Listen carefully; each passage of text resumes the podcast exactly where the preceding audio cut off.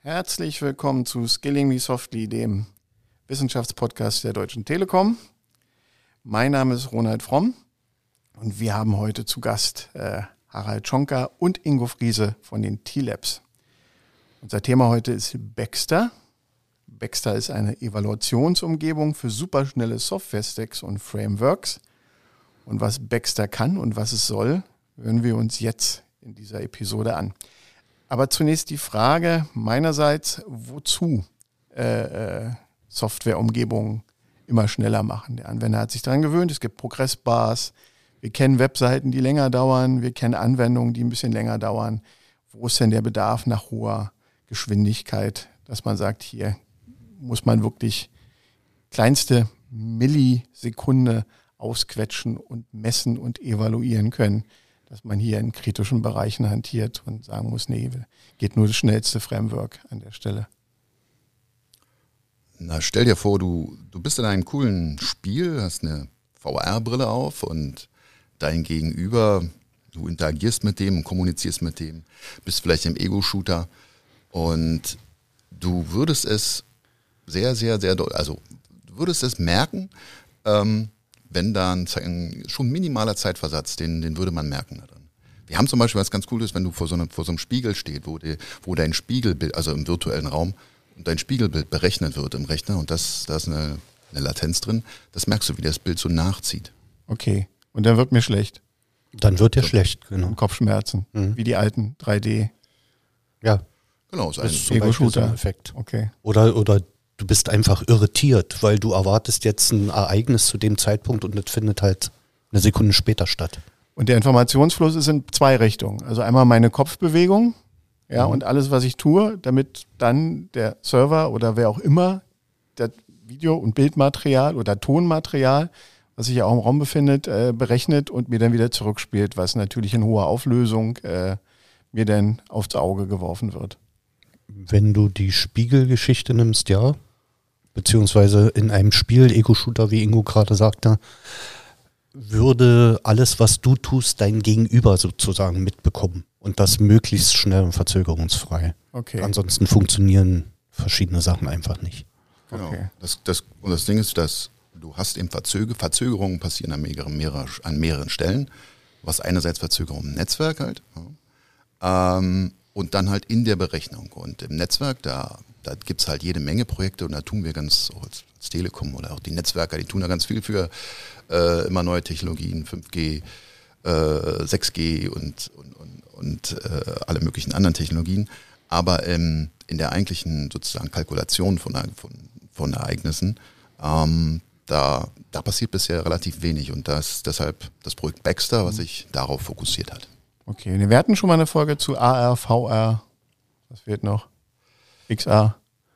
Äh, ja. Also die, wir, wir haben das uns schon mal angeguckt, was damit so geht und das wäre jetzt praktisch so die, die, der Backbone, was man dafür braucht. Ich hab, wir haben eine Sache vergessen, ihr seid ja auch noch in der Cloud unterwegs, habe ich genau. gesehen. Genau. Also wir reden von hochperformanten Software, Frameworks, die Sensorikdaten und andere Daten schnell hin und her spielen kann, ohne Zeitverlust, möglichst in Echtzeit und in der Cloud. Ja, und da wird es eben besonders wichtig, dass die Komponenten so schnell als irgend möglich sind, weil du eben so Netzwerklatenzen an der Stelle ja nicht mehr eliminieren kannst. Die hast du. Mhm. Wenn jetzt die Komponenten, die du in die Cloud stellst, Softwarekomponenten, auch noch langsam sind, dann kriegst du zusätzlichen Versatz rein. Und das soll, so ist die Sicht in dem Projekt, möglichst minimiert bis, sagen wir mal, im Idealfall genullt werden. Mhm. Ja? Die Latenzen kann ich nicht nullen. Ich kann doch nichts machen, um die zu überbrücken. Nee, die sind halt da und alles ist additiv genau. dann oben drauf. Und alles, was zusätzlich ja? mit draufkommt, soll möglichst verzögerungsfrei irgendwas tun. Aber nun ist aus meiner Sicht die Cloud ja nicht unbedingt das, was verzögerungsfrei agiert, sondern eigentlich, früher haben wir Sachen in, auf lokalen Rechnern laufen lassen, äh, Sachen, die performancekritisch waren oder, oder die schnell gehen mussten, haben wir in Hardware gegossen, ob das jetzt Grafikchips sind oder andere Geschichten. Bei der künstlichen Intelligenz kann man auch viel in Hardware gießen wenn ihr jetzt sagt, wir sind ausschließlich in der Cloud unterwegs, ist ja die Hardware-Option äh, gar nicht mal so sehr gegeben an der Na, Stelle. Eigentlich sind wir nicht ausschließlich in der Cloud unterwegs, sondern die Idee ist, möglichst viele Komponenten in so einem Umfeld in die Cloud zu packen. Wir gehen aber davon aus, dass es nicht mit allen Komponenten möglich sein wird und dass dann sozusagen Edge Clouds, also abgesetzte lokale Clouds noch eine Rolle spielen. Okay, na, lass uns mal den Ja. Cloud-Begriff nochmal kurz auseinandernehmen. Also wir haben eine Cloud. Ich will jetzt nicht Wikipedia vorlesen, da steht Rechnerwolke und Datenwolke. Aber die Idee ist es hier, Daten und Funktionalität und Anwendung Geräte unabhängig in eine Wolke auszulagern, auf die jeder zugreifen kann. Genau, genau. Das ist also unabhängig und, und auch mit, du verwendest in der Cloud ja so, so Standard. Standarddinge, also die, die jeder Entwickler ähm, oder jeder DevOps äh, eigentlich beherrscht, so eine Sachen wie so Dockerisierung oder Ja. Kubernetes. Das sind so die Grundbegriffe für, das sind äh, Tools, mit denen man will, quasi Standard-Tools, mit denen man halt halt arbeitet. Und ähm, klar kannst du, würdest du bestimmte Aufgaben, die wirklich lebenswichtig sind, wie bei im, im, beim Automotive irgendwie, wo der, äh, wo vorne ein kleiner Rechner eben äh, Dinge, Hindernisse ultra schnell erkennen kann. Sowas macht man in Hardware und sowas wird auch on-site berechnet. Aber wir bewegen uns da so ein bisschen, also so ein bisschen Latenz können wir schon zulassen, da das Auge doch relativ träge ist. Äh, den Nachteil erkaufen wir uns mit dem Vorteil, dass man halt in so einer, in so einer vielen bekannten Umgebung, vielen Leuten bekannten Umgebung halt arbeiten kann, wie in der Cloud. Okay, lass mal nochmal die, die Cloud ein bisschen auseinandernehmen. Was, was, was gibt's denn alles in der Cloud? Also ich, ich kenne jetzt Infrastruktur, kann ich mir komplett holen. Also so einen simulierten Rechner. Ich will eine Genau, Infrastruktur. genau. Ich kann mir einen Server holen und sagen, ich habe jetzt, setze den virtuell oder den setzt jemand virtuell für mich auf und ich kann den so nutzen. Genau. Über eine Tastatur und über eine Maus und habe ein Display und äh, nur, dass der virtuell aus der Cloud kommt. Ja, den kann ich als Hersteller, kann ich den oder als äh, Service Provider, kann ich den abrechnen, zur Verfügung stellen, kann die Ressourcen, also den Speicher, als auch die Performance äh, aus dem, was ich habe, halt steuern und das Ding schneller machen oder mehr, mehr, mehr Speicher zuordnen. Ja, genau. das sogar- geht auch ad hoc ja? zur Laufzeit. Ja. Das ist eben ein Riesenvorteil. Du kannst skalieren in der Cloud. Das heißt, wenn du mit einem Rechner, mit einer Instanz sozusagen nicht mehr klarkommst, dann kannst du eben eine zweite dazu packen. Und das alles, wenn man das mit realer Hardware machen würde, wird's spannend, weil es wird teuer, es ist unhandlich und dadurch, dass man das alles virtuell in die Cloud legen kann, hat man unendlich viel mehr Möglichkeiten. Das heißt, ich kann auch über Länder hinweg Software, die meinetwegen in Deutschland läuft, die ich jetzt für einen Handys, Handydienst oder eine Handy-App brauche, äh, auch nach Korea packen oder nach Genau. äh, Prinzipiell Da, ja. da ja. spielen dann, dann spielen eben genau diese Latenzen wieder eine Rolle. Ne? Wenn ich weiß, ich muss eine hochperformante Anwendung, zum Beispiel, wie du gerade gesagt hast, in Südkorea anbieten, dann würde ich die Komponenten auch in die Cloud nah bei Südkorea packen und Okay. nicht in Deutschland. Ne? Okay. Und der andere Vorteil ist, was bei uns ja immer eine sehr große Rolle spielt, die Datenschutzgeschichten. Also wenn ich Datenschutz anbieten will und den auch sichern will, dann würde ich den natürlich in eine deutsche Cloud packen und nicht in, sagen Weil der mal, nur in Deutschland gesichert werden kann, oder? Na, weil äh, die deutschen Datenschutzgesetze dafür sorgen, dass der Datenschutz auch eingehalten wird. Wenn ich die Komponenten jetzt zum Beispiel outsource, wie man so schön sagt, in die USA, in die Amazon Cloud USA, dann habe ich nicht mehr die Kontrolle über die Daten. Okay, die Daten gehen ja dann noch rüber. Genau. Genau. Ja. Genau. Also eine sichere Verbindung, nehme ich jetzt mal an, ist wichtig für eine Cloud, für mich zum Interagieren, Ja. egal womit. Und halt eine schnelle Verbindung. Genau. Genau. Okay. Und da kriege ich jetzt Software, ich kriege Funktionen, ich kriege Plattformen, ich kriege Infrastrukturen, alles Mögliche aus der Cloud. Und, und einer der noch wesentlichen Vorteile gegenüber Hardware vor Ort ist natürlich, es ist ausfallsicher. Ne? Das heißt, innerhalb kürzester Zeit, wenn so ein ja. virtueller Rechner ausfällt, kannst du praktisch einen neuen hochziehen mit der gleichen Funktionalität. Das ist was anderes, als wenn ich hier einen Rechner auf dem Tisch habe, der seine Grafikkarte jetzt abgegeben hat. Ja, aber so, so eine redundanten Strukturen kenne ich auch noch mit Hardware. Ja, Safeguard aber, aber oder wie so, gesagt, dann fällt wird es aus und dann kommt der andere. dann und wird's aber sehr teuer Over und, und- Switch, ja. ja, genau. Ja, ich glaube, in, in der Cloud ist einfach die ganze Geschichte auch kostengünstiger handhabbar, weil eine virtuelle Maschine niemals so viel kostet wie eine reale. Genau, und ich glaube, ich glaube, ein großer Vorteil ist halt auch die Skalierung. Also wenn du, wenn du Zeiten hast, wo sozusagen große Peaks an Last sind, ja, wo du äh, Leute stehen, oder kommen abends nach Hause und fangen an zu spielen. Oder, oder du hast ein typisches, klassisches Beispiel für Cloud ist so, so, ein, so ein Ticketsystem. Ne? Ab 10 Uhr, wenn die Karten für Rammstein verkauft. Ne? Äh, dann hat ja nicht funktioniert. genau, der, der Weil es wahrscheinlich nicht Beispiel. Der ging, der ging was schief. Bleiben wir mal bei der Theorie.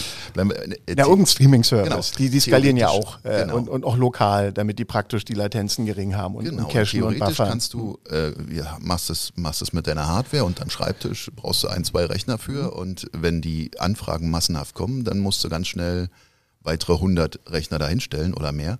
Ähm, und das kannst du halt in der Cloud innerhalb von äh, sozusagen theoretisch von, von wenigen Millisekunden kannst du eben weitere Instanzen so hochfahren, dass die, oder kannst schon vorher sozusagen die, die im Pooling halt äh, aufmachen, dass, dass die dann da sind. Okay, wie Mickey Mouse im Zauberlehrling. Genau, und wenn, wenn dann die Last zurückgeht, dann kannst du, dann kannst du, dann schließt du die wieder und brauchst auch nicht mehr für zahlen und die, die Ressourcen werden wieder freigegeben. Okay. Und, und, das ist so diese Flexibilität, die ist halt. Die ist halt wie, wie stelle ich mir das, das vor, so wie, wie bei Google, so in einer Garage, lauter alte Rechner, die aneinander geschlossen sind? Oder? Genau so. Ja, ja danke. genau. oder sind das Rechenzentren oder Rechenzentren, die einfach über große Rechenkapazität verfügen und die einfach dann virtuell äh, zur Verfügung stellen und Speicher?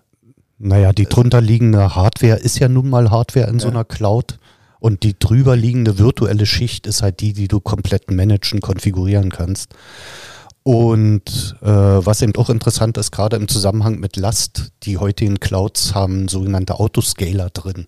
Wenn du einen Autoscaler einschaltest, musst du selber nicht mal mehr monitoren, muss ich jetzt Instanzen dazu packen oder kann ich welche wegnehmen, sondern da ist ein Cloud-Mechanismus dahinter, der nimmt dir das ab. Okay.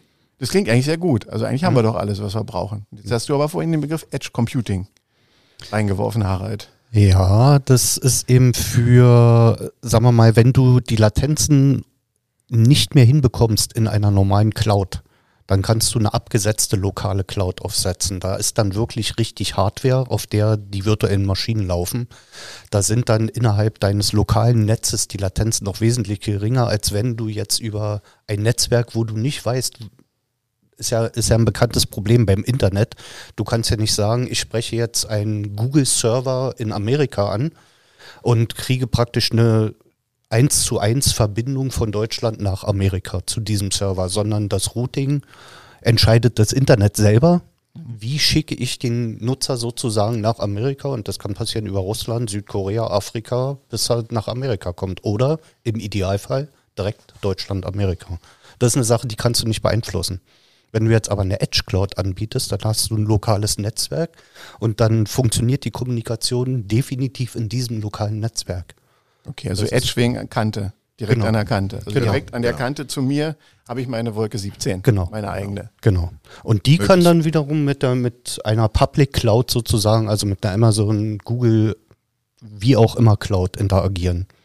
Aber die Vorverarbeitung kann dann in der Edge Cloud gemacht werden. Und das sichert dir dann wesentlich kürzere Verarbeitungszeiten noch zu und kürzere Kommunikationswege. Okay, jetzt haben wir die Infrastruktur, jetzt haben wir die Wege verkürzt, wir haben äh, ziemlich nahe Wolkenhardware, sage ich jetzt mal, in Form von Edge. Jetzt habe ich aber immer noch Software da drauf. Mhm. Ja. ja, die alte Schule muss man kompilieren, muss man starten, muss man laufen lassen.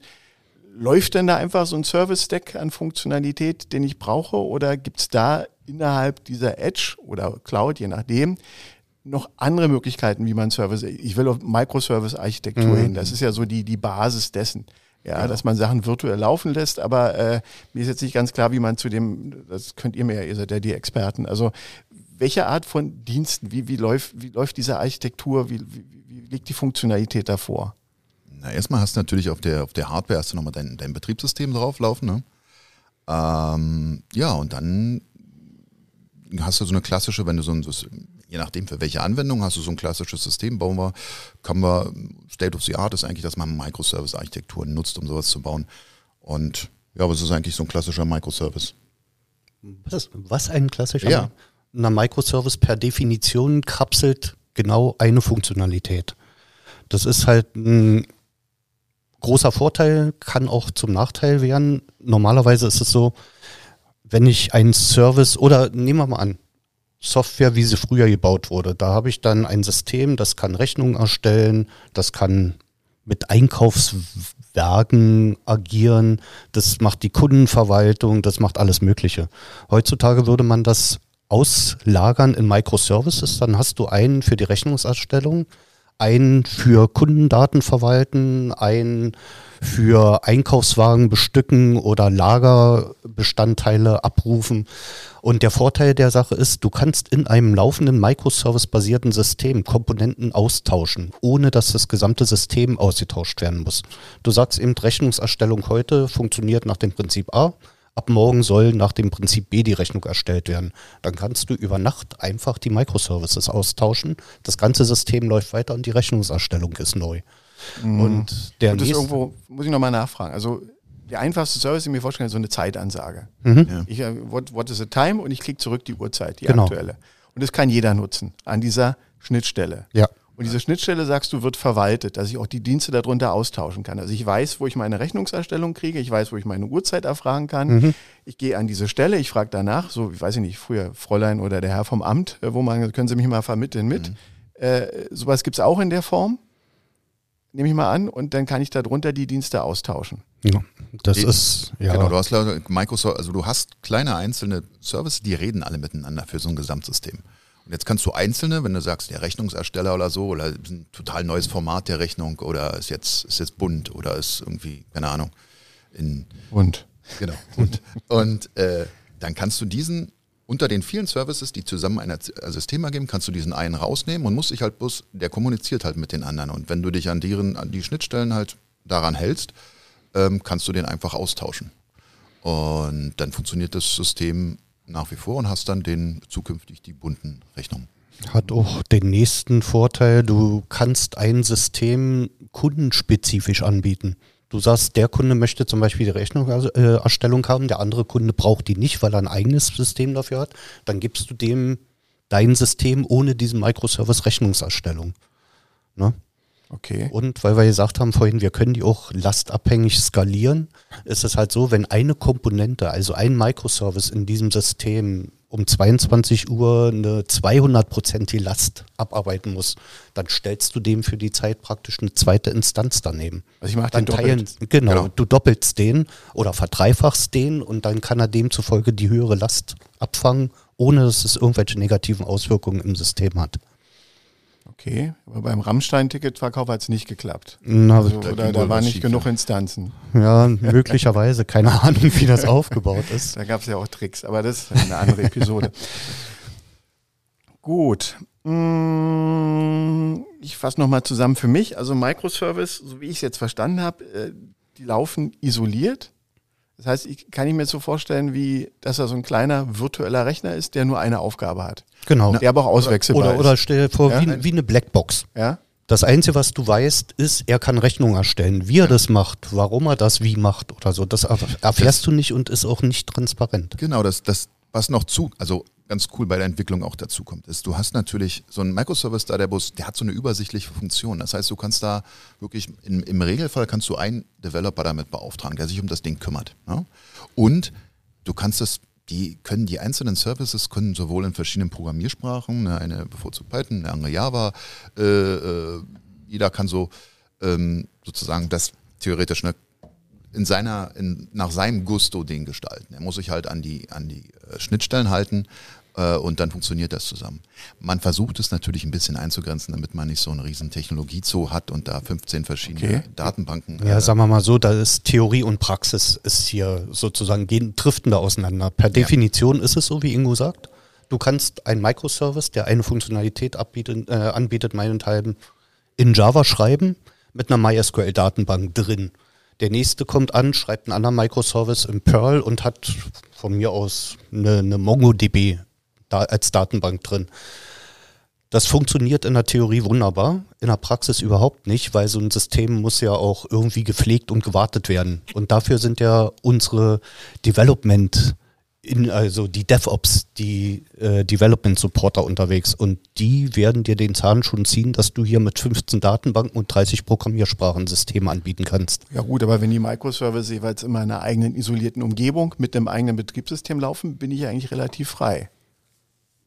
Na, Also aber hab, der Wartungsaufwand ist hoch, Genau. habe ich jetzt der, der Wartungsaufwand ist extrem hoch und deswegen wird es in der Praxis so nicht, also das wirst du nicht finden, du wirst so Okay. ein System nicht Ja. finden. Aber ich habe früher noch mit Corba gearbeitet, nicht? Wo Mhm. auch hieß, wir verbinden alle Sprachen dieser Welt. Na, Äh, hier ist die Schnittstelle eine definierte API. Okay. Genau. So, dann, dann fliegen die Daten hin und her in, in einem heutzutage gängigen Format wie JSON oder Binär-JSON. So, und was dahinter passiert, das ist, wie gesagt, für dich gar nicht transparent. Moment, JSON ist so wie XML eine Markup-Language oder eine beschreibende Sprache für Datenstrukturen. Ja. Genau. Da würde ich jetzt Funktionen angeben, wie gib mir die Uhrzeit, Mhm. die kriegt, weiß ich nicht, lokal, also von welchem Land gerade, wir haben ja unterschiedliche Uhrzeiten zu Ländern, kriegt halt irgendwie so ein String oder irgendeinen Wert, äh, wo es heißt, das ist die lokale von dir und liefert dann einen Zeitstring zurück oder irgendwie Sekunden Beispiel. nach 1.1.1970. Und das würde ich jetzt in JSON dann äh, Genau, darstellen. genau. Das ist einfach bloß ein Verpackungsformat sozusagen für Daten. Okay. Und wenn ich jetzt als Nutzer den Dienst nutzen will, gucke ich mir an, was gibt's da, wie sehen die Schnittstellen aus und würde die entsprechend, in, was frage ich da an? Na, normalerweise per HTTP-Request. Okay. Also mit, mit einem Browser. Im einfachsten Fall sprichst du die mit einem Webbrowser an Okay. und bekommst die Antwort als JSON-String zurück. Also im JSON-Format ein String, Okay. der die Informationen enthält. Du sagtest noch APA, also eine Schnittstelle. Eine, API, ja, das ist ein Application Programming Interface, nennt sich das. Das ist sozusagen eine Programmierschnittstelle, die eindeutig Funktionalitäten beschreibt. Also was kann ich äh, an Informationen anfragen und in welchem Format bekomme ich die entsprechenden Informationen zurück. okay, und in, in JSON dann kodiert an der Stelle. Im Normalfall Hm? in JSON Okay. codiert werden. Genau. Und das Coole ist, wenn man sowas, wenn man sowas mal austesten will, einfach, da gibt es zum Beispiel, gibt es so diverse Tool, Tools, wie Curl oder, oder Postman zum Beispiel. Ähm, da kannst du dir diesen, so kannst du dir durchlesen, okay, wie, ist, wie soll die API ausgesch oder, äh, angesprochen werden und dann kannst du, äh, kannst du das halt eingeben, den, den Request absenden. Funktioniert ähnlich wie ein Browser, nur statt, statt einer Webseite kommt halt die Antwort dieser API zurück. So kann man sich halt anschauen, wie, wie tatsächlich so, wie das Format in JSON äh, aussieht oder ob deine Anfrage dem wirklich verstanden wird von der API. Und vor allen Dingen, was, wenn du einen Microservice gut implementierst, also gut programmierst, dann liefert der die Beschreibung selber mit. Er liefert halt sozusagen die Beschreibung seiner Schnittstelle, mit der du arbeiten kannst. In einem lesbaren Format tatsächlich. Und das ist dann eben über so eine, so eine Zusatztools, wie Ingo sie gerade angesprochen hat, direkt ansprechbar und ausprobierbar auch. Das funktioniert. Das- ich frage, weil ich kenne das noch von SOA mit Yellow Pages und dynamische Service Location. Das hat nicht funktioniert. Also für mich Mhm. ebenfalls hat es nicht. Nee, vielleicht an mir. Also, also es, es gibt sozusagen eine Definition für solche Beschreibungen, die wird sogenannt über Swagger zur Mhm. Verfügung gestellt. Swagger ist dann eigentlich eine Webseite, die du ansprechen kannst, die direkt die Beschreibung der APIs enthält und auch anklickbar ist, sodass du sozusagen Test-Requests direkt am Microservice, also Testanforderungen direkt am Microservice schon ausprobieren kannst. Dann brauchst du nicht mal zwingend jetzt ein Tool wie Postman, sondern du gehst einfach über deinen Webbrowser an diesen Microservice ran, an die API-Beschreibung, diese Swagger-Schnittstelle sozusagen. Und da kannst du direkt am Microservice die Sachen schon mal ausprobieren. Okay. Klingt so, als wenn man sich aufs Wesentliche konzentrieren könnte, den Service zu schreiben. Wenn Genau. da nicht ein großes Fragezeichen bei mir noch wäre, wie orchestriere ich denn sowas? Also wir reden jetzt von lauter kleinen virtuellen Maschinchen, die einen Service anbieten, die den sogar selber beschreiben können. Mein Gegenüber Ja. guckt drauf und äh, sagt, "Ge- genau das will ich haben oder das will ich halt nicht haben und nutzt das und spricht das an. Aber äh, wo, fange ich denn an, wenn ich sowas aufsetzen will? Wenn ich nur einen Microservice, sagen wir mal zwei Microservices, ich will zwei Microservices aufsetzen. Wir waren vorhin bis zur Edge Cloud sind wir gekommen. Ich habe eine Cloud oder eine Edge Cloud. Ich habe die Idee oder eine Implementierung von zwei Microservices. Äh, was mache ich dann? Heutzutage, heutzutage wird's eigentlich typischerweise so gemacht, du erzeugst einen Container. Nennt sich, also nennt sich Container. Es ist eine Softwarekomponente, die beinhaltet diesen Microservice. Diese Container können dann in die Cloud installiert werden, typischerweise in ein Cluster. Kubernetes ist ein typisches Beispiel dafür. Und dann kannst du in diesem Cluster konfigurieren, wie viele Instanzen dieses Microservice, was wir vorhin hatten, sollen da sein. Als Voreinstellung nehmen wir bei uns meistens zwei, wegen Hot Redundanz. Mhm.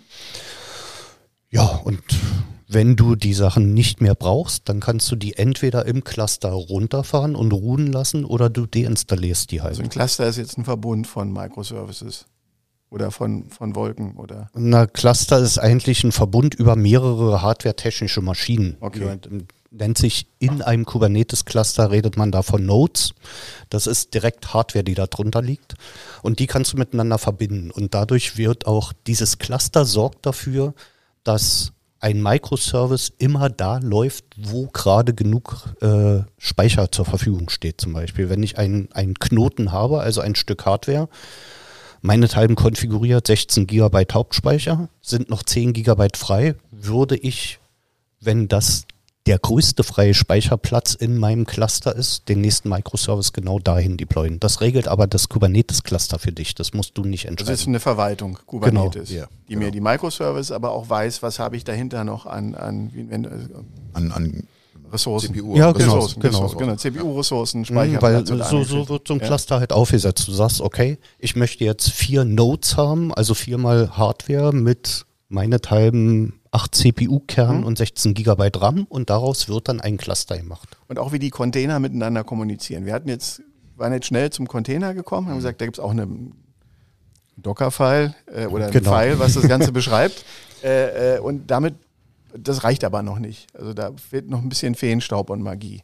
Ja, das ist halt auch eine Sache, die dann den DevOps tatsächlich obliegt. Du hast natürlich in einem Cluster auch sowas wie ein Naming-Service ne? also ein DNS-Service. Ja. Bei dem werden die Container angemeldet, sodass sie mitten, Entschuldigung, miteinander auch kommunizieren können. ja, wenn man zu wild gestikuliert, ne? dann haut man sich das Mikrofon mal vor den Latz. Und die Konfiguration muss tatsächlich natürlich gemacht werden. Das passiert nicht mal ad hoc einfach so und macht das Cluster für dich, sondern das musst du selber definieren. Okay, ich wollte noch mal kurz auf Docker zurückgehen, mhm. weil, weil, wir einen Pfeil haben, wo wir was beschreiben. Und mit Hilfe von Docker, aber das müsst ihr erklären, bin ich in der Lage, damit ein virtuelles, eine virtuelle Maschine hochzuziehen. Genau. Und habe eine, eine, Beschreibung sowohl der Schnittstelle, aber auch der Funktionalität. Und äh, dann läuft das mit so einer eigenen Magie dann praktisch im Verbund.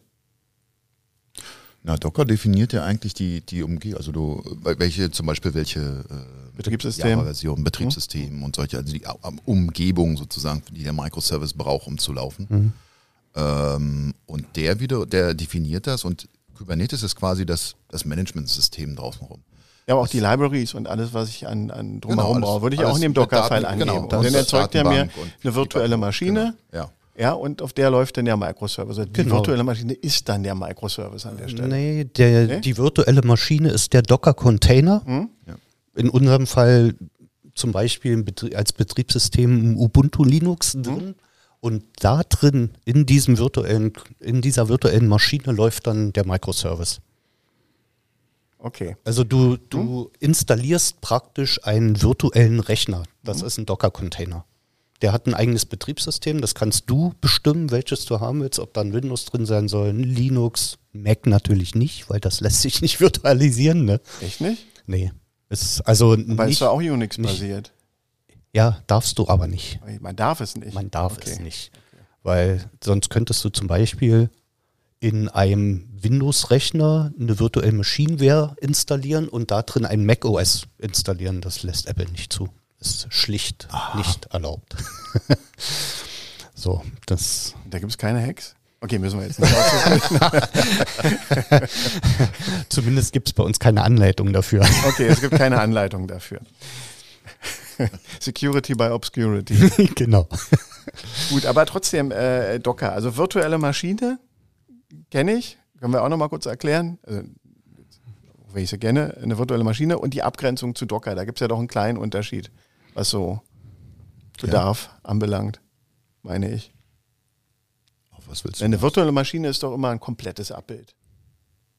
Und mit Docker habe ich doch die Möglichkeit, nur das, Den. was sich von dem, was im was Na, das, was, die, du, die, die was du zwingend ja? brauchst als genau. Laufzeitumgebung für deinen Microservice. Genau. Das ist das Betriebssystem in einem Docker-File, äh, in einem Docker-Container. Und das kann natürlich abgespeckt werden auf das Minimum, was zwingend notwendig ist. Damit wird Docker sehr klein Genau. im Vergleich zu virtuellen Maschinen, die einfach mal alles Ja. mitschleppen, was sie haben. Und Ja. dann habe ich so eine gigantische Batterie im Cluster und mit Docker bin ich in der Lage, sehr schmal mich auf das Wesentliche zu fokussieren und das halt anzubieten und dann mit Kubernetes, jetzt gehen wir noch in den Kreis, zu orchestrieren. Mhm. Okay. Und das reicht für, also wie gesagt, die Anforderungen am Anfang, die wir da wo wir gesagt haben, nee, Performance und hier, ähm, äh, da kann ich ja relativ wenig steuern. Ich kriege ja das, was ich, äh, äh, was ich da aufgesetzt habe, ist dann halt so schnell, wie es ist. Genau. Ja? Die haben natürlich ein paar, ein paar Haken. Oder man kann da, sagen wir, oder mal ein paar Stellen, wo man optimieren kann. So eine typischen Microservice-Architekturen. Zum einen verzichtet man, ähm, was wir vorhin beschrieben haben, auf diese REST-APIs, also REST halt in dem Fall sozusagen HT oder REST über HTTP, ähm, dass man, weil da gehst du den ganzen Stack von, von oben nach unten, sozusagen die, die, die haben wir in unseren äh, oder klassischerweise in sogenannten Event-Driven Architekturen, da tauscht man die aus gegen äh, WebSocket. Also REST API war diese Internetschnittstelle, wenn ich über einen Browser gehe, theoretisch. Genau, genau. Und ich kann aber auch Anwendungen über eine URL kommunizieren lassen, indem ich einen Dienst aufrufe, Werte übergebe und einen Rückkehrwert kriege. Mhm. Genau, bist du aber immer noch bei HTTP. Genau. Ne? Wie man es kennt aus dem Browser. Genau, Genau. und das versuchst du zu vermeiden. Weil das relativ durch, da ist ein Stack durchge, also von oben nach unten durch. Du hast ja das Stack, die OSI 7 Schichtmodell, also geht führt jetzt ein bisschen weit, aber du hast halt unten hast du die einzelnen Netzwerks, im Prinzip hast du vier, vier Stacks. Oben der Anwendungsstack, unten das Netzwerk, äh, ähm, zwischendurch auch Routing und ähm, die, die, Physi die Physical Layer, den Protokoll Layer. Und da du beim HTTP da einmal von oben nach unten durchgehst, das versuchst du zu vermeiden, weil das halt Zeit kostet. Das ist ähm, so ein, ein Architekturparadigma von sogenannten Event-Driven Architekturen. Da gibt es so Da- Data-Driven Architekturen äh, und Event-Driven Architekturen äh, und sicherlich noch viele andere. Ähm, und die Event-Driven Architekturen, die sind halt zeitoptimiert. Da geht es darum, ein Event, ein kleines Ereignis, einen kleinen, sozusagen einen kleinen Datensatz, ja, nicht einen ganzen Stream oder einen dicken Bulk, sondern ein kleines äh, Event von A nach B so schnell wie möglich zu kriegen. Ja. Und ein äh, Architekturparadigma ist halt das Vermeiden von, von HTTP-Interfaces, aber auch, ähm, man baut die Architektur ein bisschen anders auf. Du hast so, einen- du hast einen zentralen Datenbus, ja, ähm, und ein paar Pubs, äh, Publish Subscribe, also Publish Subscribe Paradigma. Das heißt, du hast ein, musst dir vorstellen, so ein Bus sind lauter ver- verschiedene parallele, äh, äh, parallele Kanäle und die, es gibt jemand, der, der packt da Daten rein. Ja? Das ist der, der Publisher. Ähm, der knallt einfach in irgendeinen dieser Kanäle, sagt, jetzt ist das und das ist passiert. Dann saust das Event da durch und hinten der, der Subscriber, das sind die, die sich darauf abonnieren, ähm, der kann horchen, der horcht an diesem, diesem Kanal und sobald ein Event da auftritt, kann der das entgegennehmen und, und, und die, die Dinge damit tun, die er damit machen muss. Also darüber läuft so ein, so ein Datenbus ist ein zentraler Teil so einer Architektur. Na, Datenbusse gab es ja auch schon vorher. Im 386er war auch schon ein Datenbus. Ja, der alle, ja, alle so- Einheiten ja, miteinander ja So ähnlich hat. kann man sich Ja? das auch vorstellen, nur eben jetzt in Software gegossen. genau. Das ist eben kein Stück Hardware mehr, sondern so ein Bus ist ein Stück Software. Das ist mir noch zu schnell äh, von. Also wir, wir haben ja gesagt, oder ihr habt gesagt, ihr wollt eine Event-Driven Architecture, weil ihr so schnell wie möglich reagieren wollt. Genau. Und die anderen Sachen, serviceorientierte Architekturen, da muss manchmal laufen Sachen durch die Schichten durch, von ganz nach oben und alles, was sozusagen verlangsamt, alles, was das Ganze irgendwie ausbremst, diese genau. Interaktion mit, mit einer Funktionalität äh, sollte vermieden werden. Und die Event-Driven Architecture ist ein erster Ansatz dazu. Genau. Jetzt, bevor wir uns genau angucken, wie die funktioniert, du hast schon gesagt, da gibt es einen Bus, der alle miteinander verbindet, wahrscheinlich klassenlos, also jeder, jede Instanz darf auf gleiche Art und Weise sich wohl damit verknüpfen. Würde ich gerne nochmal von euch wissen, was sind denn so die wesentlichen Kriterien, die eine Nutzung von Funktionalität langsam machen? Also wir haben einmal die Latenz im Netz, okay, da kann man jetzt nichts machen. Denn so klassisch als erstes bei mir wird jetzt aufworden Antwortzeitverhalten. Wie lange braucht die Funktion zum Rechnen? Ja, und vor allen Ja. Dingen, wenn sie synchron stattfindet. Also du stellst eine Anfrage und musst warten, bis die Antwort kommt. Sowas versucht man auch zu vermeiden durch eine asynchrone Abarbeitung. Ich stelle also eine Anfrage, kann bis die Antwort kommt irgendwelche anderen Sachen machen und wenn die Antwort kommt, kann ich die weiterverarbeiten. Das ist auch Teil dieser einer solchen Architektur. Mit so einem Callback dann an der Stelle. Zum Beispiel. Also ich warte jetzt nicht auf den Bus, ich habe jetzt was reingepustet Genau. in den Bus und jetzt warte ich nicht äh, und Mhm. mache vorher nichts, sondern ähm, Genau. wenn es zurückkommt, reagiere ich drauf. Genau. Und die Anfrage an sich, so ein Service, äh, Service Startup Time ist doch auch sicherlich ein Thema. Das spielt, es, es gibt ja unterschiedliche Anwendungen. Also es gibt Services, die langlaufende Services in einer Cloud sind, Microservices, die sind immer da. Die werden einmal hochgefahren und dann sind sie da. Da spielt die Startup-Time nicht so eine wesentliche Rolle. Es gibt aber auch Services äh, oder sogenannte Function as a Service. Da stelle ich eine Anfrage an eine Funktion und was die Funktion dann macht, ist die Anfrage entgegennehmen, einen Microservice zum Beispiel zu starten, dem die Anfrage weiterzuschicken und die Antwort wieder zurückzuliefern. Und da spielen dann sehr wohl die äh, Startup-Zeiten eine Riesenrolle.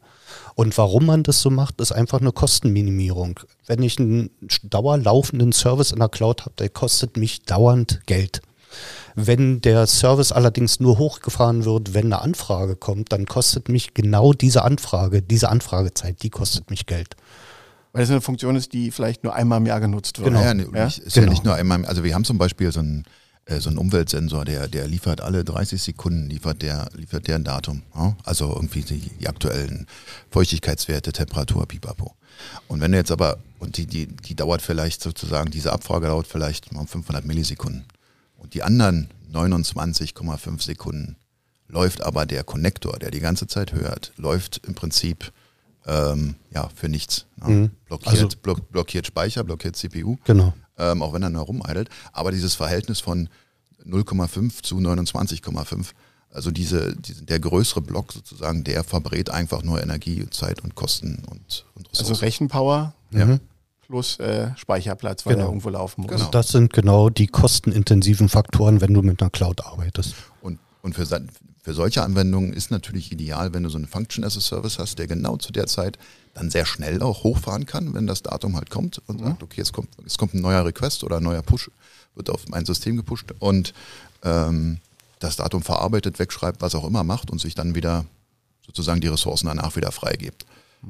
Und wie ist das jetzt in der, in der Event-Driven Architecture? Also ich würde jetzt intuitiv vermuten, wenn man alles schnell als Antwort haben will, läuft einfach alles.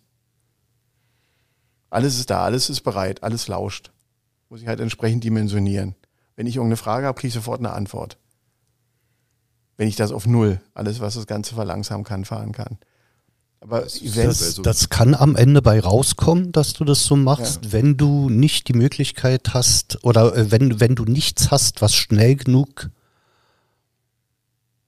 nicht als dauerlaufender Service zur Verfügung steht. Weißt du, weil, wie wir gerade sagen, ein, einer der größten Kostenfaktoren, wenn du mit der Cloud arbeitest, ist CPU-Zeit und Memory. okay. Ne? Und deswegen ist man eigentlich bestrebt, Services nur dann laufen zu lassen, wenn gerade eine Anfrage für den Service da ist. Weil dann kostet dich genau diese Anfrage Geld.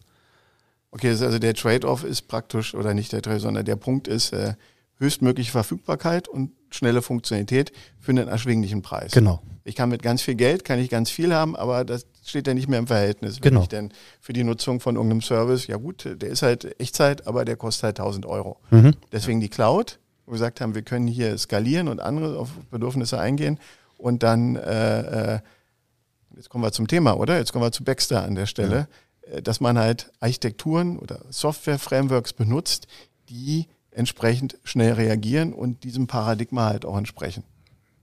Genau. Das ist eine Sache, die wir uns in Baxter sehr genau angucken. Und Genau, wir haben ja, wir, wir kommen ja aus der, so bei diesen, um, die Microservices selbst, also die sind ja in irgendeiner Programmiersprache geschrieben und wir haben, ähm, wir haben damals klasse, also damals, wir kommen aus der Smart City, äh, Smart City Ecke, da, wo, äh, da ging es um, ja, um, Steuer, um, um intelligente Steuerung von Straßenlaternen und so. Da spielte im Prinzip keine Rolle, ob die Laterne, wenn es dunkel oder wenn es schlechte Wetterbedingungen waren, ob die jetzt ein oder zwei Sekunden später angegangen sind, war jetzt, war jetzt nicht wirklich das Problem. Ähm, und aus, aus, aus dieser Zeit, da haben wir auch große skalierbare Systeme geschrieben äh, in, in Java, beziehungsweise im Framework Java Spring Boot. Ähm, und das haben wir dann in, in, in unserem Projekt Baxter anfänglich weiter, weiter verwendet, ähm, haben dann aber gemerkt, okay, oder sind dann auf, auf sehr viel schnellere Dinge gestoßen, ähm, die sozusagen dieses Programme, die wir, wo, wo, wo wir Daten entgegennehmen, mit denen was machen äh, und dann Ergebnisse erzeugen, die das sehr viel schneller konnten. Und okay, aber Java, Java und Java Spring Boot. Und dann genau. nochmal die, die, die, die, die Event-Driven Architect. Also nochmal, mhm. da bin ich dir leider ins Wort gefallen, sorry dafür, ja, aber ich wollte halt diese, diese, äh, äh, äh, da, da ist ein Bus, ich kann ja. mich registrieren oder ich kann mich anmelden und sagen, ja. ich habe folgende Bedürfnisse oder ich brauche was. Ich kann da was draufschieben und kriege dann irgendwann eine Antwort und das mhm. Ganze asynchron. Genau. Das ist das. das ist das Wesentliche der, der Architektur. Und die Frameworks, die wir jetzt diskutieren oder die ihr euch angeguckt habt, basieren nach diesem Paradigma. Die sind zusätzlich, also, ja? also man kann beides natürlich von, unabhängig voneinander mhm. sehen. Ne? Beides ist aber auf, auf Zeit optimiert mhm. und wir dachten, die Kombination von beiden ist, ist so ist irgendwie schlau. Okay, also Java kenne ich auch noch. Ja, Write Once, ja, Run Anywhere. Insofern es ist äh, ähm, ähm, überall, läuft überall, also ist relativ genügsam, was die Anforderungen anbelangt. Also zumindest Na, früher war es das mal. Nee, ja. nee, nee, nee, das stimmt. Aber, aber ist es stimmt, performant? Das stimmt so nicht. Okay. Java ist inzwischen sehr per, äh, performant. Das liegt einfach daran, dass sag mal, das Problem, was du früher hattest oder was du bei jeder Interpretersprache hast, du, du erzeugst eine Art Zwischencode der dann von dem Interpreter, deswegen heißt der Interpreter, interpretiert wird und lauffähig umgesetzt wird. Und das kostet Zeit diese Interpretation sozusagen. Java ist inzwischen in der Lage, eine sogenannte Just-in-Time-Funktion anzubieten. Das heißt, die, der Interpreter guckt sich zur Laufzeit an, welche Funktionalität wird denn mehr als ein, zwei, dreimal aufgerufen und erzeugt daraus richtig Maschinencode. Das heißt, es ist dann nahezu verzögerungsfrei, die Ausführung. Also das ist heutzutage bei Java nicht mehr zwingend das Problem. Was das Problem ist, gerade auch der Einsatz dieser Frameworks, in unserem Fall oder, oder State of the Art, würde ich sagen, heutzutage ist, du schreibst Microservice in Java und dazu benutzt du Spring Boot. Mhm. Und Spring Boot ist ein Framework. Wir würden auf gut Deutsch sagen, ist eine eierlegende Wollmilchsau. Also Spring Boot bietet dir Funktionalitäten für alles, was du dir vorstellen kannst. Du kannst damit alles umsetzen. Wie funkt also so Funktionen oder Templates oder Sachen, die schon da Bi sind. Bi Bi Bibliotheken, genau, die ich einfach benutzen kann, um bestimmte Funktionalitäten abzudecken. Also die, Applications, ich kann mir eine Applikation bauen, habe dann Menü und, und so eine Elemente und, und Darstellungsfläche, eine Maussteuerung oder eine Webanwendung, eine Webseite, irgendwas oder halt nur eine Funktion. So muss ich das verstehen. Äh, eigentlich nur eine Funktion sozusagen. Okay. Ne? Also das ist sozusagen die sogenannte Business-Logik. Die implementierst du in Java mit diesem Spring Boot Framework.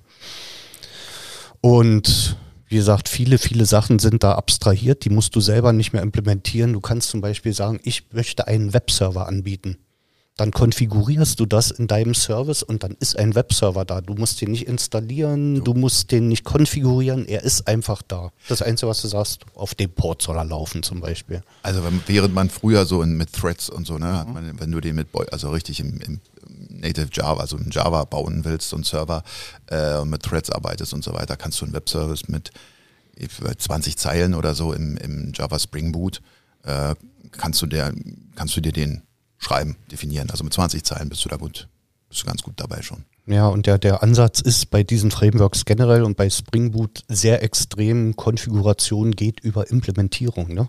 Du kannst eben unglaublich viel per Konfiguration reinbringen an Funktionalität schon.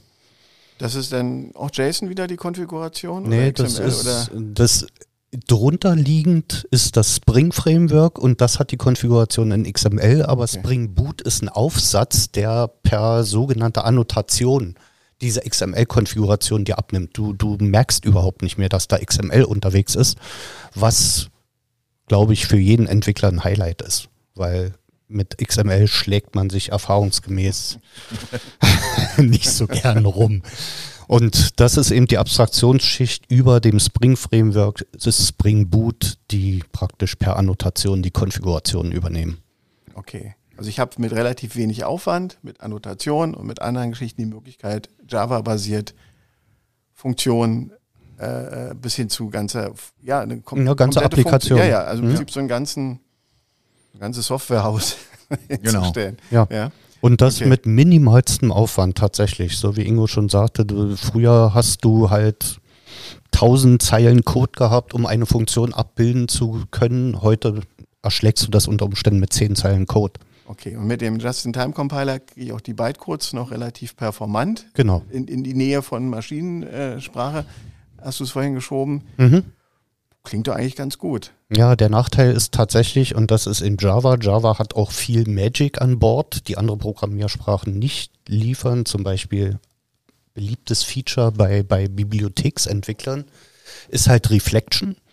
Reflection ist ein Mechanismus, der dir ermöglicht, zur Laufzeit deines Programms Klassen, also oder Java-Objekte zu lesen, zu interpretieren, zu manipulieren. Du kannst also sozusagen auch Variablenwerte zur Laufzeit ändern. Das bietet dir Reflection. Und das ist natürlich ein Overhead, der sich dann bemerkbar macht, wenn so ein Service startet. Ne, weil, weil alles, was über Reflection arbeitet, muss zur Startzeit sukzessive in den Speicher geladen werden. Und genau diese, dieses Problem ist also einmal ein hoher Speicher durch diese Reflection-Schnittstelle und zum Zweiten eine, eine sehr lange Startzeit.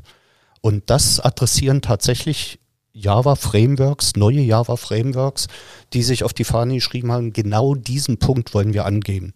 Wir wollen die Startzeit so kurz wie irgend möglich halten und den Speicherverbrauch, den der Service braucht zum Hochfahren, möglichst minimieren. Und da gibt es eben eine sogenannte Ahead-of-Time-Kompilierung, also Just-in-Time heißt, wie wir schon gesagt haben, zur Laufzeit kompilieren, Codefragmente, die öfter benutzt werden.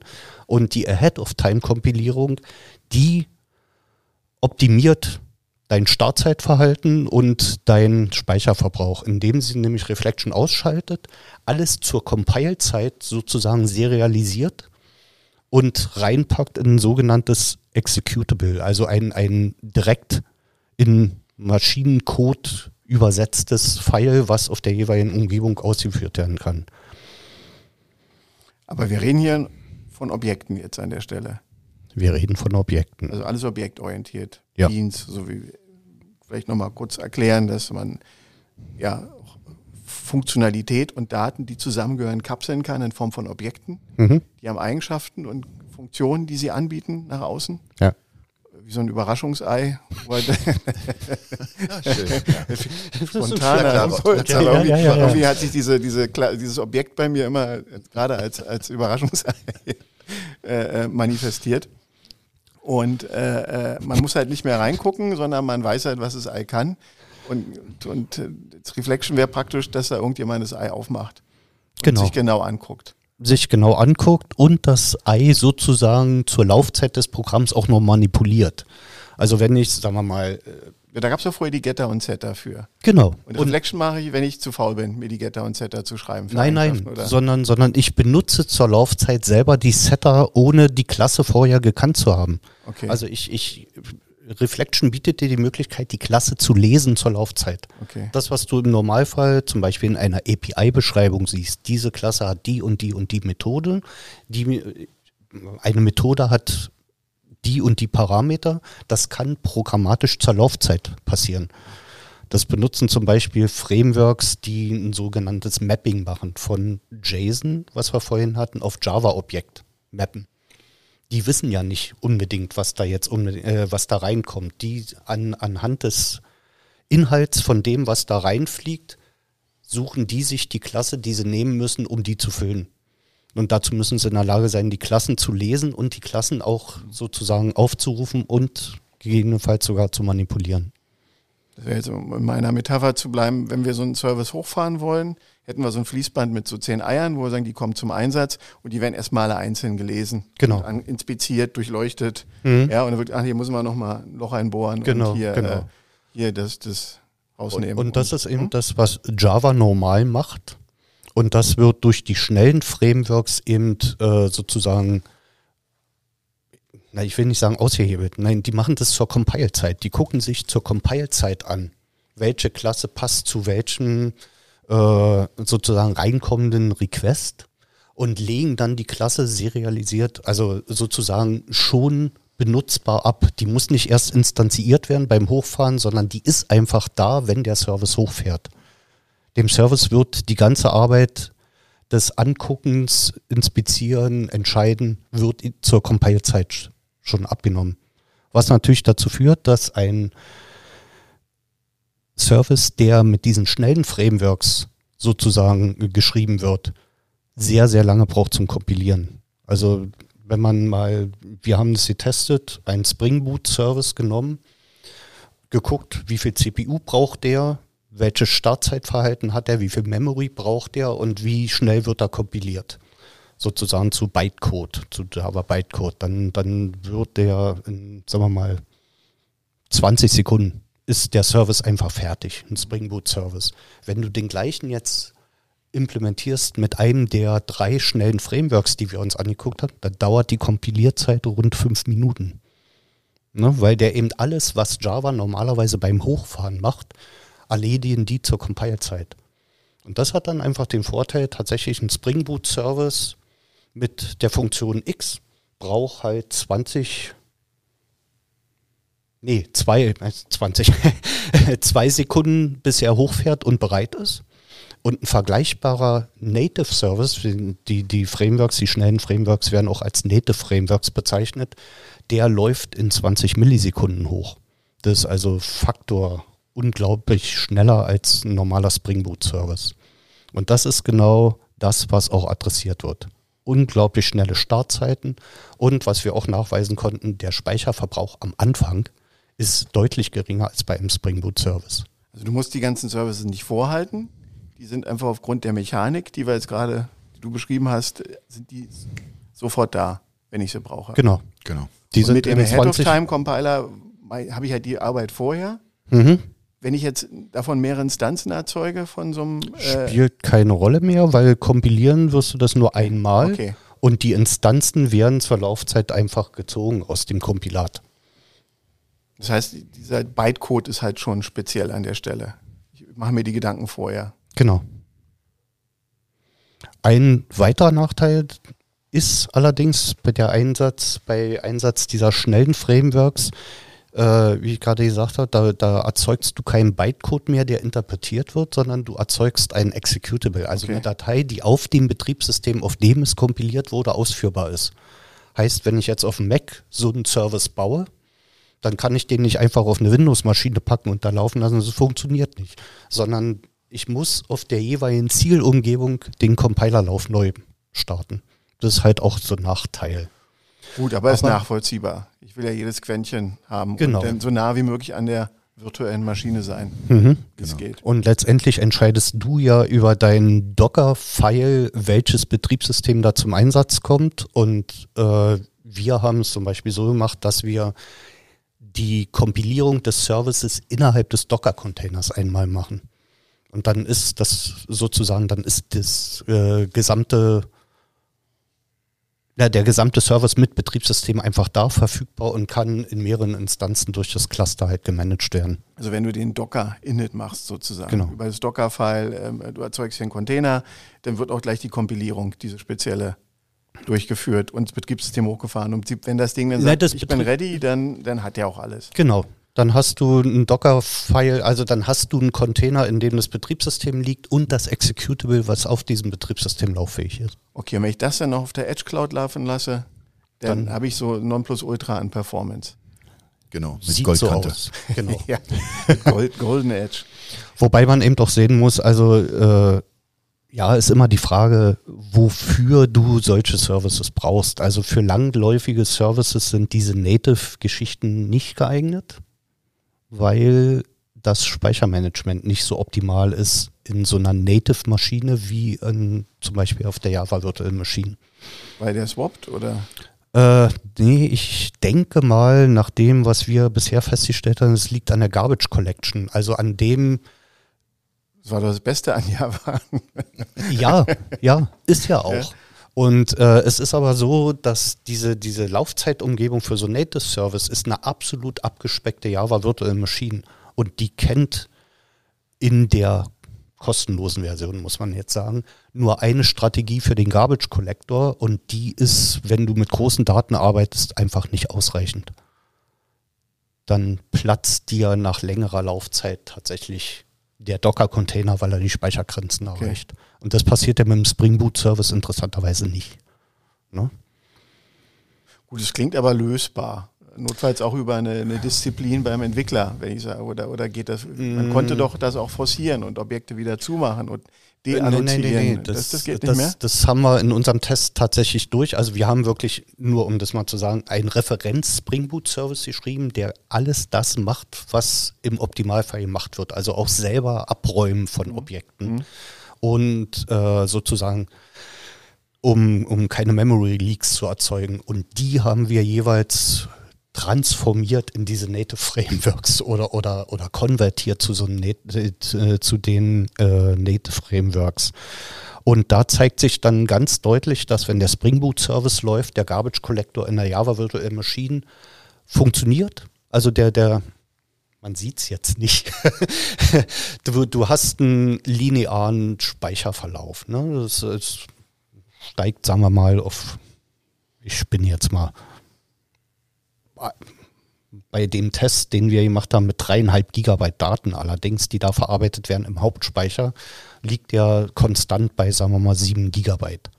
Wenn du Native Service hochfährst, startet der mit sieben Gigabyte und liegt nach 5000 Anfragen plötzlich bei 13 Gigabyte Speicher. Und das kann eigentlich nur daran liegen, dass die abgespeckte virtuelle Maschine, die da benutzt wird, mit dieser Garbage Collector Einschränkung unterwegs ist. Also da kommt schon was zusammen. An Overhead. Das- Ja, ja, Genau. dann bleibt doch Und eine das- Menge liegen. Genau. Naja, das, Menge äh, ich, ich, ich glaube, das haben wir auch nur festgestellt, weil wir wirklich dieses Testszenario gewählt haben, also dreieinhalb Gigabyte Spar äh, Mhm. Speicherdaten sozusagen vorzuhalten und auf denen zu agieren. Das macht man im Normalfall natürlich nicht. Gut, aber ihr wolltet ja testen. Genau. Weil jetzt so wieder zu der Ausgangsfrage kommen, nicht? Also Baxter als, ähm, mal kurz gucken, als äh, Evaluationsumgebung für superschnelle Software-Stacks. Jetzt haben Mhm. wir auch schon, wir, wir haben ja da schon reingeschnuppert äh, in die superschnellen Software-Stacks und schon erklärt, was die machen, äh, wo, wo, die gut sind. Also ich fasse noch mal kurz zusammen. Relevant für uns war die Service Startup Time. Ja. Das hatten wir jetzt ja mit dem Head of Time Compiler gesagt. Im Prinzip ist das alles in Maschinensprache äh, in, in, steht zur Verfügung. Genau. Ähm, Response Time, das ist halt eine Form der Implementierung, wie schnell das Ding antwortet. Eine REST-API haben wir jetzt kennengelernt, dauert ewig, der geht von oben nach unten und wieder hoch und wir gehen direkt drauf zu über, über API und Schnittstellen. Äh, es gab äh, den Memory Footprint, den hatten wir zum Schluss noch, wo wir gesagt haben, naja, äh, Garbage Collection funktioniert, also der, der, der den Müll einsammelt, die Sachen, die nicht mehr gebraucht werden, die mal erzeugt wurden, werden wieder abgeräumt. Äh, läuft da noch nicht so rund an der Stelle. Ja, wobei man sagen muss, äh, die, die Ahead-of-Time-Kompilierung wird zur Verfügung gestellt über die sogenannte GraalVM. GraalVM ist auch eine virtuelle Maschine von Oracle entwickelt, die nicht nur Java, sondern verschiedene andere äh, Programmiersprachen unterstützt und dann eben optimiert und Executables aus diesen Sachen macht. Und wir haben nur experimentiert jetzt mit der Community Edition, also mit der kostenfreien. Die hat, wie gesagt, im Garbage Collector genau eine einzige Strategie, die kannst du gar nicht beeinflussen. Es gibt allerdings, äh, allerdings die nicht ganz günstige Enterprise Edition und die hat diverse Garbage Collector Strategien, die du benutzen kannst. Und vor dem Hintergrund würde ich jetzt sagen, müsste man das nochmal evaluieren, wenn man die Möglichkeit hat, die Enterprise Edition zu benutzen, ob man dann genau diesen Speichergap sozusagen eliminieren kann. Okay. Und wenn ja, dann ist es aus meiner Sicht zumindest das Nonplusultra für Microservices tatsächlich, ne? Weil du hast alles zusammen. Du hast schnelle Antwortzeiten, allerdings nicht wesentlich besser als Spring Boot nach unseren Tests, wesentlich geringeren Memory Footprint und vor allen Dingen wesentlich geringere CPU-Last. Haben wir nicht auch nochmal ohne, also mit, wir haben mit der 3,5 Gigabit äh, Datei gearbeitet, aber haben wir nicht auch noch mit, mit, mit kleineren äh, Setups gearbeitet? Ja, das habe hab ich mal gemacht. Da ist der Speicherzuwachs natürlich nicht so gigantisch wie bei diesen dreieinhalb Gigabyte, aber auch da steigt es sukzessive an. Und äh, wir haben ja durch unseren Studenten ein geniales Testset zur Verfügung gestellt bekommen, in dem man die ganze Geschichte auch noch ordentlich visualisieren kann. Und da sieht man direkt die Speicherverlaufskurven. Die sind bei den Native Services oder Native Frameworks deutlich ansteigend über die Zeit und bei Spring Boot eben konstant. Okay, also Baxter ist so ein, ein Sammelsorium aus Funktionen, die man evaluieren möchte, plus einer Visualisierung, was das praktisch in der Umgebung auslöst. Baxter ist zunächst mal so ein Projekt, das wir sozusagen den Rahmen, den organisatorischen Rahmen haben, um, um uns solche Sachen mal anzuschauen. Ja, wie funktioniert? Wir haben uns ja jetzt alles ja, wir haben jetzt genau. alle Begriffe. Genau, alle. Cloud bis hin ja, zu ja. Java und so. Und was, mhm. wir wollen ja auch noch auf die, auf die Software-Stacks und Frameworks, die, die, die ihr euch angeguckt habt, da kurz mhm. zu sprechen. Aber kurz nochmal, was ist jetzt Baxter? Baxter steht für Backends für XR Technology. XR steht für X steht für A, Augmented Reality und V, Virtual Reality. Also wenn du mit den Brillen rumrennst, äh, ähm, die eine, die dir eine komplett virtuelle Welt erzeugt, die andere, da kannst du in, in die reale Welt, bei Augmented Reality, in die reale Welt Dinge einblenden äh, oder Dinge reinrendern. Ähm, und wir haben uns nicht mit, den, mit der Technologie der eigentlichen Brille und so, da kümmern sich ganz viele drum, wie man es schneller rendern kann und noch besser und und und, sondern wie können wir externe Signale, ja, wenn man Dinge, die man nicht gleich, äh, die, die sozusagen nicht mit der Optik durch die, durch die Kamera kommen oder durchs Mikrofon, sondern wo du externe Signale brauchst, weil du irgendwie elektromagnetische Felder oder der Buzzer, der irgendwo noch angeschlossen ist. Sozusagen diese Signale, wie kommen die schnell äh, transportieren. transportieren von A nach B. Wie also Echtzeit, Echtzeit. Sensorikinformationen zusätzlich ja. zu, zu, ja, zu sagen, sagen wir mal fast Echtzeit, genau. Also Echtzeit, ja, muss man aber jetzt an der Stelle tatsächlich mal definieren, weil äh, Echtzeit ist ein Begriff, der häufig verwendet wird und wir haben Echtzeit für uns definiert, Antwortzeiten kleiner 30 Millisekunden. Genau, das ist so die, die Zeit, wenn du, wenn irgendwas passiert, ja, du hast so, so, so, so einen Trigger-Input, und bis es gerendert wird, das sollten nicht mehr als 30 Millisekunden vergehen. Dann siehst, dann nimmst du es erst wahr. Mhm. Für alles, was, was kürzer das, das, da sind wir in unserem Wahrnehmungsvermögen als Menschen. Aber, so, aber was heißt, kann ich damit operieren, remote? Wenn ich lustig bin, dass ich irgendwo in New York irgendjemand operiere und hier sitze und. Ja, weiß nicht, ob es da auf Zeit eigentlich drauf ankommt. Nö, nicht. Eigentlich, eigentlich geht es um die Präzision. Äh, was, äh, wo so Ballerspiele. Kann ich irgendwie remote genau, ballern? Genau, genau remote ballern. Aber es, kann, es kann, können auch Dinge sein, wie äh, wenn du jetzt zum Beispiel äh, Drohnen steuerst und deine Steuereingaben, wenn die halt wirklich Millisekunden zu spät, also wenn die zu spät kommen und so eine Drohne einen entsprechenden Speed drauf hat, die mehrere Meter pro Sekunde fliegt, dann machen da schon mal 500 Millisekunden, können da schon mal einen Meter ausmachen oder so oder ein paar Zentimeter und dann knallt sie halt irgendwo gegen. Also das sind so die, mhm ähm, ja, wenn du so eine, wie heißt das, First-Person-View oder so, also so eine Brille aufhast, wo du so ein Ding fliegst, dann, dann sollten deine Befehle, deine Steuerbefehle auch gleich umgesetzt werden da oben. Naja, ich glaube. Ähm, und das, da geht es halt von Dinge von A nach, also so ein, von A nach B zu kriegen, so ein Event halt. Ne? Ist sicherlich auch interessant, also nicht nur für XR, sondern auch, sagen wir mal, Fahrzeugsteuerung in Fabriken, zwei Gabelstapler, die automatisch aufeinander zufahren. Wenn, naja, wenn, ne, Welcher Fabrik ich, bist du denn? Ich, ich, ich, sag's ja nur, ne, weil, weil, weil wir so ein Thema mit T-Systems-Kollegen auch hatten. Äh, ist natürlich sehr hilfreich, wenn die sehr schnell merken, wir werden in zwei Sekunden zusammenstoßen. Wenn das merken, aber fünf Sekunden dauert, dann hat sie Krach, bevor sie überhaupt wissen, dass es krachen wird. Ne? Oder K2K-Kommunikation ist auch so ein Thema. Also ein Redetektor bei so einer Mähmaschine. Beispielsweise. Mhm. Ja, genau. Also XA ist eins von vielen, wie genau. sagt man so schön, Verticals oder Anwendungs, sagen wir mal eins von vielen Anwendungsgebieten. Und da fall, wo es da fielen uns halt so, die fielen uns halt ins Auge, sprichwörtlich. Und, ja, und weshalb ich da auf diese 30 Millisekunden nochmal speziell angesprochen habe, bei Echtzeit, man liest häufig, dass durch Einsatz von Softwarekomponenten Sachen heutzutage in Echtzeit gemanagt werden können, die früher in Echtzeit nicht möglich waren. Und ein schönes Beispiel dafür ist, wenn du früher einen Vertrag bei der Versicherung abgeschlossen hast, hat es eine Woche gedauert, bis der Vertrag bei dir war. Heutzutage wird das über die Systeme so gemanagt, dass Heute Vormittag schließt du den Vertrag ab, heute Abend ist er schon in der Datenbank. Das ist aus deren Sicht Echtzeit. Echtzeit. Ja gut, aber damit ist er rechtskräftig. Ja, aber, ja, aber Echtzeit. Echtzeit, in Echtzeit ist eben hier auch durchaus ja. in fünf Stunden. Okay. im Vergleich zu früher. Und deswegen habe ich extra nochmal gesagt, Echtzeit bei uns bedeutet kleiner gleich 30 Millisekunden. Könnte man ja mal bei der Verwaltung einsetzen.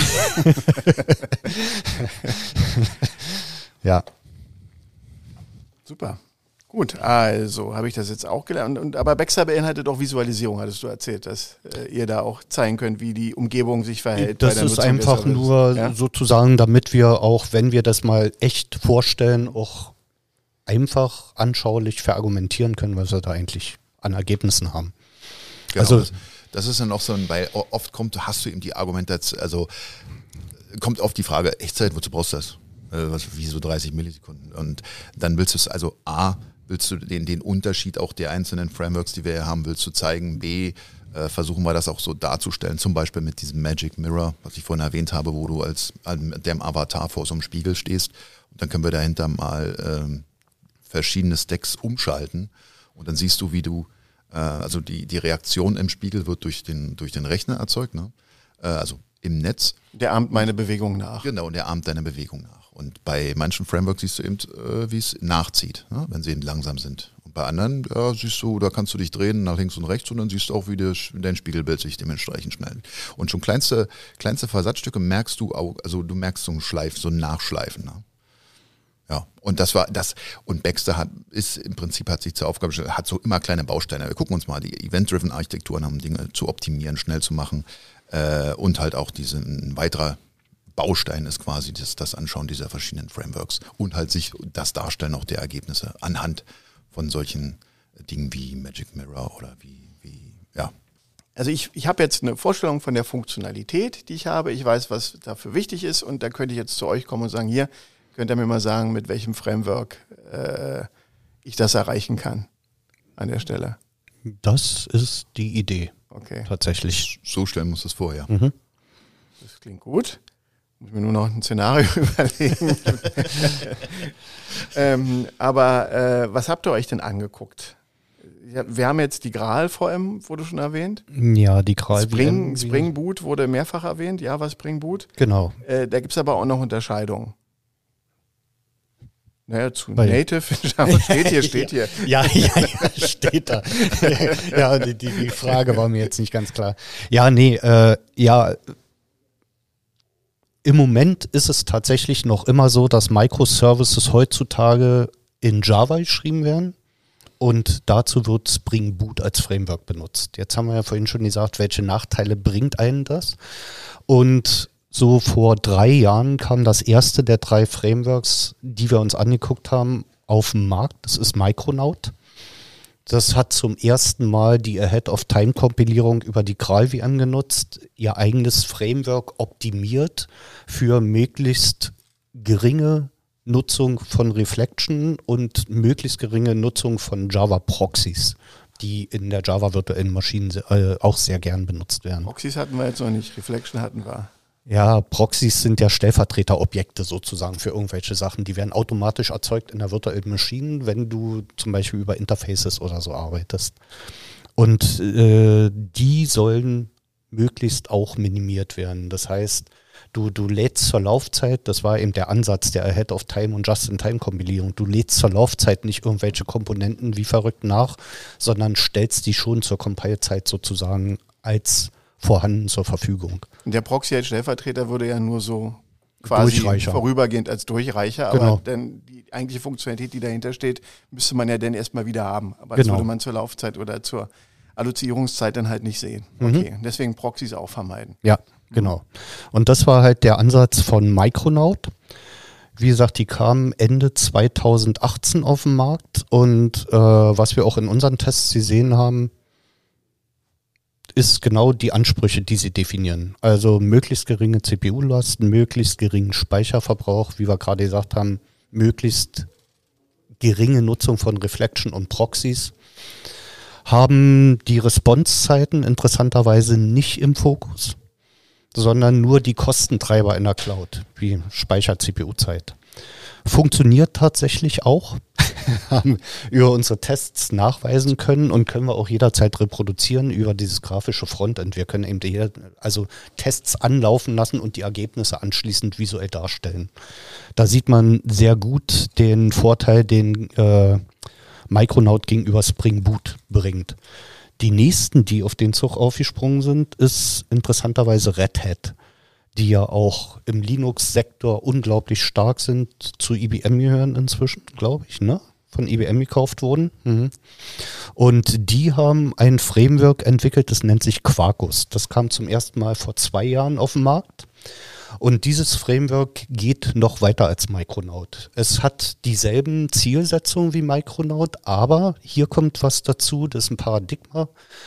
Alle Bibliotheken, die Quarkus anbietet, sind selber auch Cloud-optimiert. Das heißt, die, da in denen ist die Nutzung von Reflection, Proxys und so weiter so minimiert wie möglich. Heißt, ähm, oder wie erklärt man es? Nehmen wir an, ich will jetzt einen Webservice schreiben, der Objekte mappt von JSON zu Java, damit irgendwas tut und dann die Java-Objekte zurückmappt, JSON als Antwort rausbringt. Dann habe ich ein Mapping-Framework, zum Beispiel Jackson, ist eine Bibliothek, die das Mapping übernimmt. Jetzt kann ich in einem Microservice das Original Jackson, die Original Jackson-Bibliothek nehmen die arbeitet mit Reflection und Proxys, wie man es gewöhnt ist. Ist natürlich nicht optimal. Ist in Zusammenarbeit mit Quarkus optimiert worden und es gibt eine Abhängigkeit, äh, oder ich kann praktisch die Jackson-Bibliothek, die Quarkus anbietet, nehmen. Da habe ich genau die Cloud-Optimierung schon in der Third-Party-Library mit drin. Und das ist das, was Quarkus tatsächlich macht. Und die haben sich auch auf die Fahnen geschrieben, zusätzlich die wollen die First Response optimieren.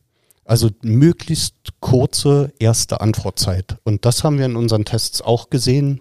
Das Ziel erreichen die auch. Die sind also in der ersten Response, wirklich in der ersten, deutlich schneller als alle anderen und haben ansonsten geringe Memory Footprint, CPU-Verbrauch und so weiter. Deutlich schneller als alle anderen Anbieter von Frameworks oder deutlich schneller als alle anderen Anfragen?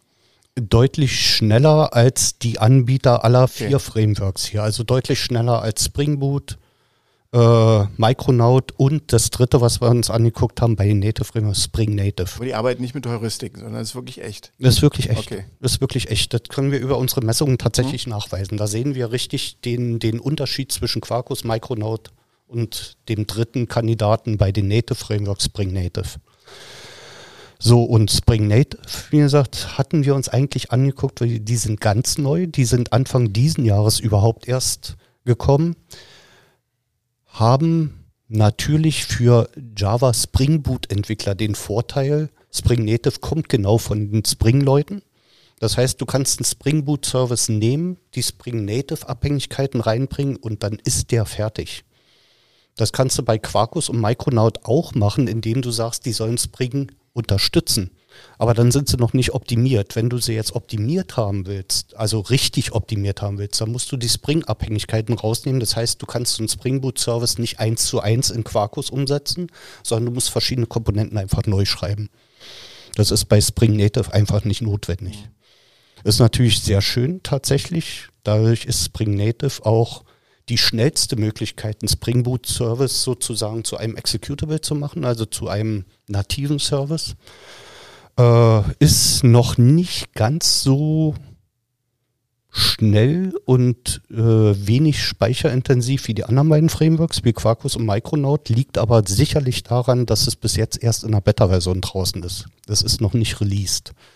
Ich denke, wenn das released ist, dann werden sich die drei Frameworks in nahezu allen Bereichen sehr gleichen. Das sieht man jetzt schon. Quarkus möglicherweise der Kandidat, der bei Function as a Service auch noch die schnellste Antwortzeit liefern kann. Ja. Wow. Das ist es so im Kurzdurchlauf. Naja, die drei nativen sehr, Kandidaten. Ja, okay, aber ähm, das heißt, die Geschichte ist noch nicht zu Ende. Nee. Die beginnt jetzt erst. Ein Film fing mal so an, aber. Ja, aber davon ja. darf man ausgehen, weil ja. das ist jetzt natürlich, jetzt haben plötzlich Java-Entwickler auch die Möglichkeit, super schnelle Services zu bauen. Ne? Also, ich meine, wir haben auch im Vergleich dazu einfach mal die gleiche Sache in Node.js implementiert und da sind alle Java-Services aus Spring Boot deutlich schneller. Tatsächlich. Also Java ist nicht die schlechteste Programmiersprache an sich für Microservices in der Cloud. Also wir haben es jetzt bequem und schnell für den Entwickler. Genau. Und der Schnelligkeitsaspekt, denke ich, der wird zunehmend eine Rolle spielen, weil plötzlich Szenarien umsetzbar sind, die wären, bevor Micronaut kam, zum Beispiel vor drei Jahren, in Java zumindest noch gar nicht denkbar gewesen. Kann man auch noch Quantentechnologie drunter packen? Oder? Naja, KI, Ja, was auch immer. für, für KI in Echtzeit. Mhm. Ja, weiß nicht, ob man in Echtzeit wirklich so schnell trainieren kann, aber ähm, ähm, man kann ja vortrainierte Sachen nehmen und dann ein bisschen nachtrainieren. Ja, muss man Ja, am. Ende des Tages spielt es tatsächlich überall da eine Rolle, wo wahnwitzig schnelle Antwortzeiten einfach zwingend erforderlich sind. Oder wo es die Masse macht. Nicht? Also wenn ich jetzt so, so Internet of Things denke, wo wir einfach 100.000 Geräte haben, die eventuell in einer Sekunde irgendeine Anfrage stellen, dann, Ja. ja. Individuellen Service erwarten, dann kann man damit schon. Ja, wobei Da, äh, das, da, da spielt ja nicht zwingend die, die erste Antwortzeit eine Rolle, sondern da brauchst du einfach einen Service, der an sich schnell ist Ja. und das ist Spring Boot auch. Ja. Also dazu musst du jetzt nicht zwingend Native Services einsetzen, sondern du kannst auch Spring Boot Services völlig normal einsetzen und die einfach hochskalieren lassen im Cluster, wenn die Anfragen steigen. Das würde man mit den Native Services ja auch machen, die würde man ja auch hochskalieren. Ja, ich glaube, das ist so ein, so ein, wo der Massenbereich, also die ganz speziellen Aufgaben, die würdest du halt nach wie vor in Hardware, in Spezialhardware oder so äh, bauen, also um die Latenzen wirklich sehr, sehr gering zu halten. Aber da, wo es dann halt im Cloud-Bereich, wo es in den Massenbereich geht, wo du sozusagen auch ne, den Großteil der Programmierer, wo der sich zu Hause fühlt, äh, wo du solche Systeme bauen willst. Und da, wenn du da schnell sein musst, dann, so, glaube ich, sind das die, die, die Mittel der Wahl, um, um da schnell zu sein, solche Frameworks. Super. Ich erinnere mich noch, als ich vor, es war Ende der 90er, ich glaube Scott McNeely von, von Sun, von Java, wo die, wo die Java präsentiert haben, erstmalig der Welt und auf Tour waren. Da waren die auch im ICC den ganzen Tag. Da gab es noch so eine Java Stations mit Bonbons gefüllt aus Pappe. die waren alle stolz mit nach Hause genommen. Das war, du hast das war die. Zukunft. Wir haben in die Zukunft geguckt, nicht? Und äh, wenn man sich jetzt überlegt, äh, äh, das ist ja mehr als eine Generation, die jetzt dazwischen liegt, äh, dass das immer noch ein Thema ist und immer noch neue Möglichkeiten gibt äh, mit dieser Sprache, die damals halt äh, ja bahnbrechend war, weil man zum ersten Mal Software einmal geschrieben hat und überall nutzen konnte. Da gibt es immer mehr Aspekte. Also Ja, ich finde es auch tatsächlich ganz gut, zum einen, weil ich wirklich leidenschaftlicher Java-Entwickler bin, muss ich zugeben. Also so, so die Skripter sehen das anders, weil Java ja auch eine typisierte Programmiersprache ist. Da kann man auch nicht irgendwas zusammen programmieren. Man muss sich schon an irgendwelche Typisierungen halten. Das finde ich eigentlich sehr gut. Und was eben sehr schön ist, Java ist, wie du schon sagst, aus heutiger Sicht eine relativ alte Sprache inzwischen. Da war an Cloud und ähnliche Sachen nicht zu denken. Und jetzt mit diesen Native Frameworks wird Java endlich richtig cloudfähig gemacht, muss man sagen. Ne? nee, es ist zeitgemäß. Ja, absolut. Und das schön. ist gut. Schön, dass man damit angefangen hat und schön, dass es drei Anbieter gibt jetzt inzwischen, die sich damit beschäftigen tatsächlich. Ne? Ja. Super. Dann, äh, ich bin erschöpft. So viele Informationen, so viel gelernt, so viel, so viel Erfahrung, so viel Wissen hier heute von euch präsentiert. Vielen Dank dafür. Ja, sehr Mm, könnt ihr noch ein paar Links äh, spendieren, die wir praktisch zu den Shownotes packen? Zu den Äh, ich kann dir die Links auf die jeweiligen Webseiten der Native Frameworks zum Beispiel geben. klar, würde ich dann Was, immer noch dazu was packen. da in dem Zusammenhang ja. auch ganz, ganz schön ist, alle Frameworks, die hier angesprochen sind, also Spring Boot, Quarkus, äh, Spring Native und Micronaut, sind wirklich ausgezeichnet dokumentiert auf deren Webseiten und du kannst, wenn du damit spielen willst, dir über die jeweilige Webseite des Anbieters schon mal ein Projekt zusammenklicken sozusagen äh, den Rahmen eines Projekts zusammenstellen lassen, runterladen und dann kannst du anfangen damit zu experimentieren. Also das machen sie alle sehr, sehr gut tatsächlich. Und was man auch hat inzwischen ist unglaublich große Community, die sich auch mit diesen Native Frameworks inzwischen beschäftigt. Java sowieso, ne, so Stack Overflow mal als bekannteste Plattform für Informationen und da findet man inzwischen auch recht viel Informationen über diese Native Frameworks und Problemlösungen. Da finde ich auch viel zu Python. Ja, klar, klar. Deswegen ist ja Python neben Java die Programmiersprache überhaupt. Ne? Also das sind die beiden meistgenutzten ja. Programmiersprachen seit drei, vier, fünf Jahren. Also ein Python Spring Boot gibt es noch nicht, oder? Nee. nee, nee. Eine Head of Time. Aber, Python Compiler. Ja, ich weiß ehrlich gesagt gar nicht, da müsste man mal, äh, das habe ich jetzt gar nicht mehr so im Blick, welche Programmiersprachen von der Kral-WM Tatsache supportet werden. Ja, es ist halt tatsächlich nicht nur Java und Kotlin, sondern die äh, unterstützen diverse Sprachen und möglicherweise kann man ja auch aus Python-Code irgendwie Executables bauen mit dieser Kral-VM. Ich habe auch Microservices mit Python gebaut. Also das geht ja, wir auch. Ohne am Anfang relativ schnell sogar. Mhm, genau, ja. genau. Naja, das äh, Microservice sagt ja per Definition, wie Ingo vorhin schon sagte, am, Ein äh, am ja. Eingang zu diesem Gespräch, schreibt ja nicht vor, in welcher Programmiersprache. Du kannst ja alle, du, du kannst doch Batch-Programmierung machen. Hauptsache, die Bedingung ist erfüllt, eine einzige Business-Funktion wird abgebildet durch diesen Microservice. Dann ist er auch ein Microservice. In dem Moment, wo zwei Funktionalitäten abgebildet werden, ist er per Definition kein Microservice mehr. Okay. Also Hello World, C64, genau. Basic. ja. noch durch. Wäre auch ein Microservice, wenn du den in einen Docker-Container ja. kippst und in die Cloud transportierst. Ja, also einen C64-Emulator gibt es überall, den kriege ich locker, locker abgebildet. Harald, Ingo, ich danke euch. Wir danken ja, dir. Vielen, vielen Dank auch.